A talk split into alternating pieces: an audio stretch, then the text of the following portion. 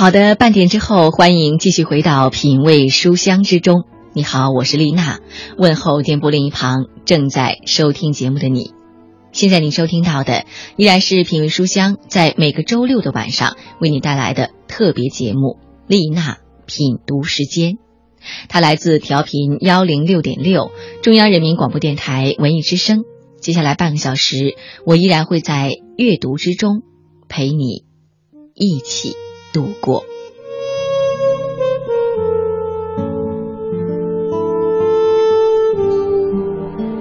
真的非常珍惜每周这半个小时与你相会的时光。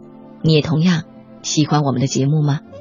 希望能够在节目之余收到来自你的邮件，告诉我听节目的感受，也可以推荐一些你喜欢的作品给我。你可以给我发邮件到丽娜幺零六六 at 幺六三。点 com，丽娜幺零六六 at 幺六三点 com，这一段我期待着能够收到来自你的消息。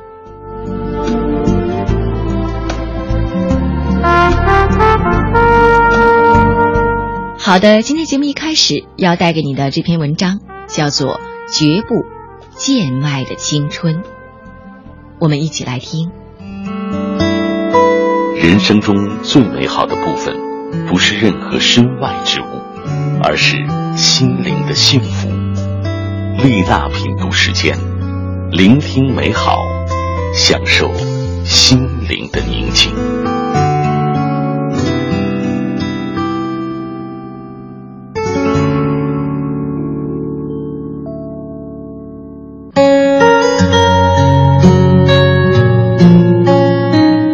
房子和汽车，据说是目前中国人拥有的最大私有产权。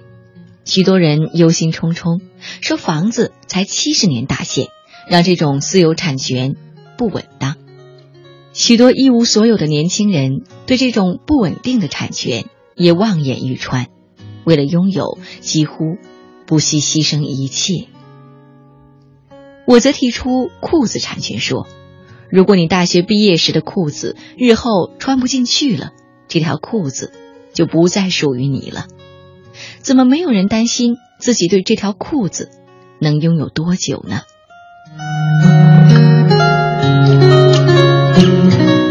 我提出这个问题是觉得人们越来越只用一把尺子衡量生活了。买了什么牌子的汽车，买了多大的房子，人家拥有那个，我拥有了没有？但都忘记了另外一把尺子，那就是你为得到这个东西，究竟失去了什么？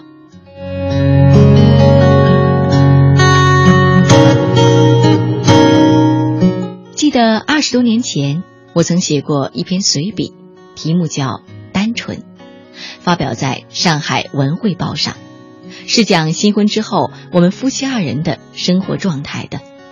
在我看来，当你买任何一件自己不真正需要的东西时，就开始接受这个东西的奴役了。比如，我购买了一双时髦的旅游鞋，立即在家庭财政上戳了个窟窿。为了补这个窟窿，就得拿出时间去挣钱，哪怕是干自己不想干的事情。这等于拿自己生命的一部分去换这双鞋。所以，你买这双鞋时，必须想一想，这双鞋究竟有多重要。买双鞋能把家庭财政戳个窟窿吗？确实，这就是我们的生活状况。当时我们只有一个人有工作，是我在中国社科院拿的二百多块钱的死工资，没有房子，没有奖金，两人在北京。很难过下去，要靠我的稿费来补贴。妻子则英文和日文都很好，当时正赶上外企大举进军北京，机会多多。记得有一次，一家工厂的日本专家到达了，找不到翻译，无法工作，请他去帮忙三天，一天一百块，比我当时的月薪还要高。在那个年月，这算是。挺吓人的报酬了，别人听了也颇为艳羡，怎么不多干一点啊？可是他从不多干，理由是我们不会把自己的青春减价出售。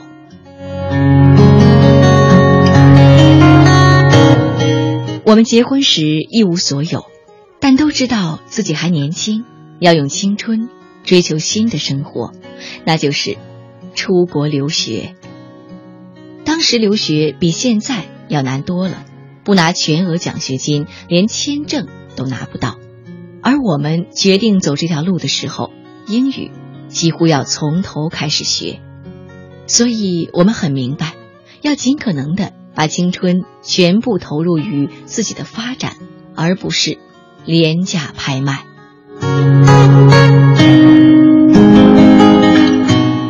百块一天的工作确实令人羡慕，但是我们问了自己这么一个问题。二十年后，我们在外面建立了自己的事业。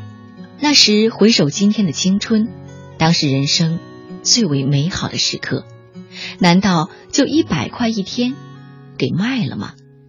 如果二十年后你一小时挣一千块钱的话，想想这是多么赔本的买卖啊！所以，不卖，不卖，坚决不卖。当然，生活要维持。必须的工作还是要干的，但是如果我们除了食物外基本不消费，穿旧衣服，那么就最大限度的降低了出去工作的需要，把青春最大限度的留给了自己。就这样，我们埋头四年，妻子先被耶鲁大学的博士课程录取，缺乏英语才能的我得以混了个家属的资格跟去了。因为在旁听时小有表现，很快也成了那里的学生。想想都是多亏青春没有贱卖，留着给自己长了点本事。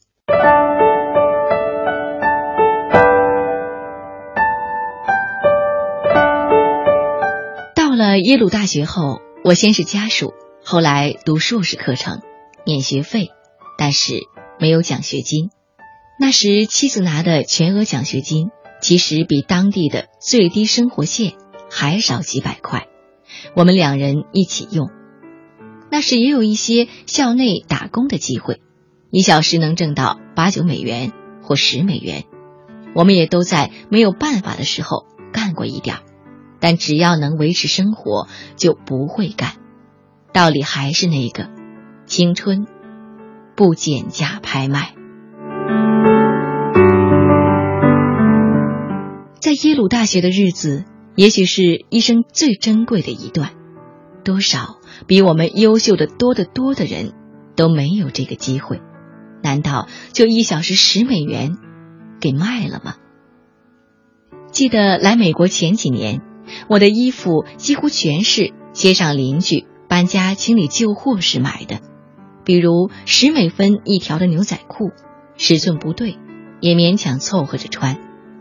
有一次走在街头，碰到一个乞讨的，他冲着我伸手，我一眼就看到他拿着一桶果汁，那牌子是我都舍不得买的，我心里不禁哼了一声，心想：你也配跟我装穷啊？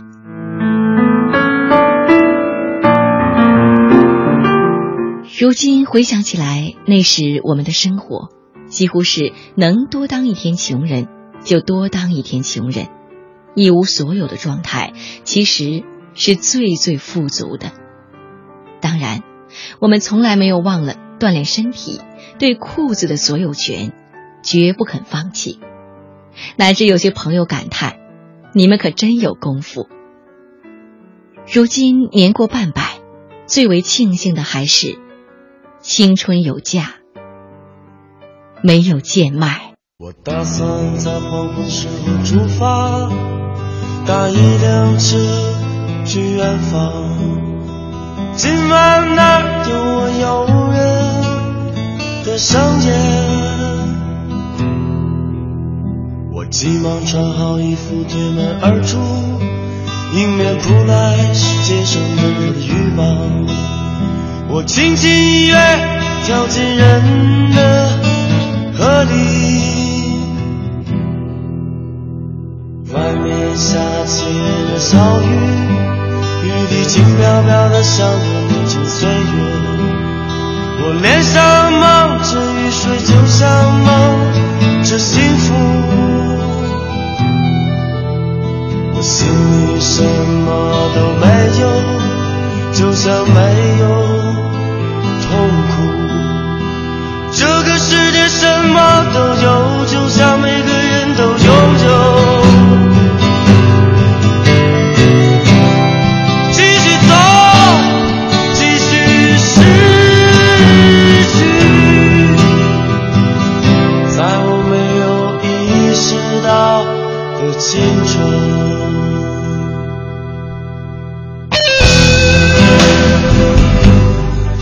的，歌曲之后，欢迎继续回来，丽娜品读时间，我是丽娜，谢谢电波另一旁有你的守候。现在你收听到的依然是品味书香在每个周六的晚上为你带来的固定栏目，它来自调频幺零六点六中央人民广播电台文艺之声。每个周六晚上的九点三十分到十点钟，我都会准时的守候在这个频率，准备一些温暖的故事和文章。期待与你一起分享，你会来赴我的约会吗？今晚哪有我有人？刚才跟你分享的这篇文章叫做《绝不贱卖的青春》。是啊，作者说他很庆幸，因为青春有价，没有贱卖。作者和妻子别具匠心的去使用了他们的青春。不是用来盲目的赚钱，而是用以给自己长了些本事，发展自己，用以去追求新的生活。你呢？你怎样去安排你的青春和人生呢？人生可以有很多种状态，并不是一定要用同一把尺子去量自己，量所有人的生活。问题是。我们也可以像作者一样，清晰的知道我们需要什么吗？青春无价，人生无价，需要很好的经营和安排。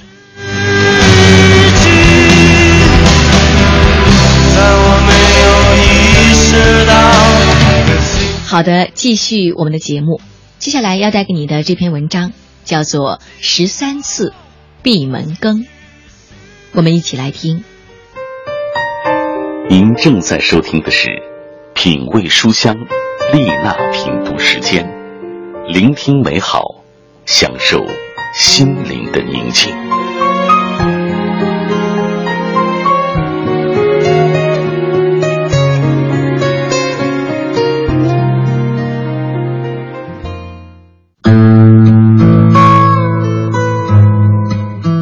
十多岁的时候，我去了欧洲，在那待了五年。当我还在法国的一所语言学校研修的时候，不幸家道中落，我不得不放弃本想报考的厨艺学校，开始靠打工来养活自己。年轻是我唯一的资本，我想到巴黎著名的餐厅去实习，可是理想很丰满，现实很骨感。在申请的过程中，我吃了很多次的闭门羹，没有一家餐馆肯把实习的机会给一个没有在法国学过厨艺、法语也不太好，甚至没有一点人脉的东方人。当时我特别想去的地方是法国最著名的以古典美为特色的众神佳肴餐厅。该餐厅已经连续近三十年稳居米其林美食三星之列。它的另一个知名之处是严格保密料理秘诀，所以他不肯接收实习生。不知是从哪儿来的胆量，我决定去这家餐厅碰碰运气。据说，连毕业于法国著名厨艺学校的人都找不到在这里当实习生的机会。我拿着自己的履历材料，在餐厅大门口徘徊了三十分钟后，正好看见厨师长贝尔纳尔·帕克先生走了出来。我抢先一步走过去，站在这个偶像级的人物面前，我心脏狂跳，好像连站立都有点困难了。但我还是抑制住兴奋的心情，向他问好，并将手中的材料递给他。帕克先生看了看我的材料，说道：“这儿没有你的位置，请回吧。”我来不及安慰自己，几天后又拿着履历材料来到这里。尽管再次被拒，我依然不想放弃。如果我师出名校，是否会少一些挫折呢？自身条件差，反过来也成为我不断完善自己的动力。寒暑交替，半年过去了，我一边在巴黎的一家小餐厅里努力学习，一边每个月两次到众神佳肴餐厅申请实习。最后，我担心的事情发生了。在我第十三次去的时候，经理嫌我妨碍经营，报了警。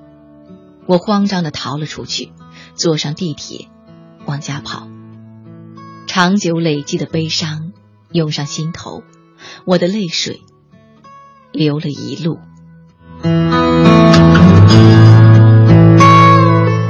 第十四次去的时候。我没带个人履历材料，而是带了一张飞往韩国的机票和实习合同书。我对一脸不快、准备又给我吃闭门羹的贝尔纳尔·帕克先生承诺道：“先生，请给我五分钟的时间，以后我再也不会来了。今天如果再次遭到您的拒绝，下周我将飞回韩国，那样。”韩国人就将失去品尝您亲自制作美食的机会，甚至韩国人会觉得法国料理不过如此。您知道吗？您拒绝我不是不给我一个人机会，而是失去了向另外一个国家传播饮食文化的机会。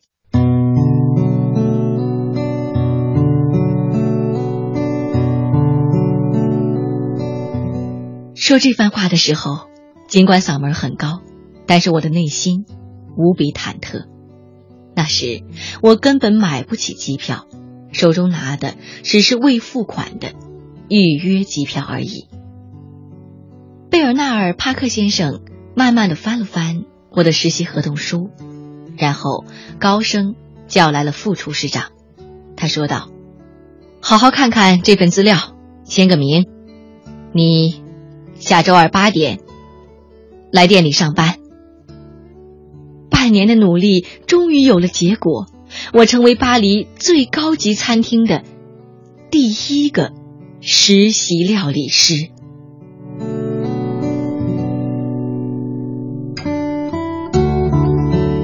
现在我还经常回忆那段时光，我真切的感到，如果没有那十三次不顾面子和不怕羞愧的挑战，也就不会有第十四次的成功。那十三次的挑战，不是失败，而是最后取得成功的必经之路。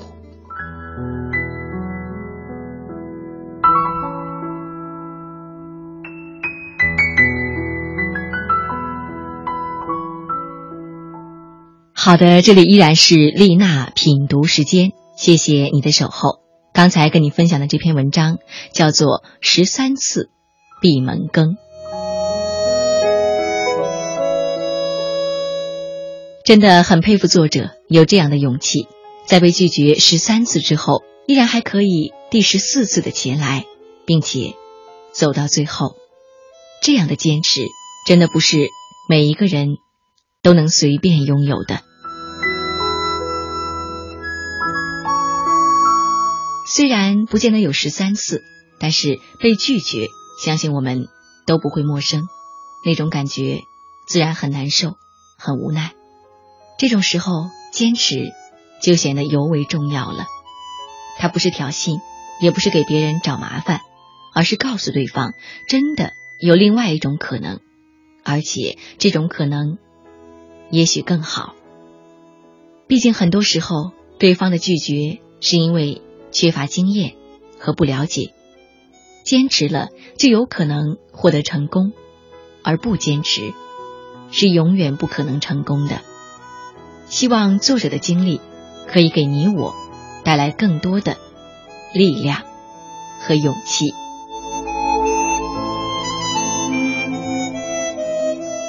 好的，时间还是很快的过去，转眼间今天节目又要跟你说一声再见了。谢谢电波另一旁有你的守候。希望下周同一时间，我们依然可以在空中相会。我是丽娜，再见了。继续锁定文艺之声，收听接下来的精彩节目。祝你晚安。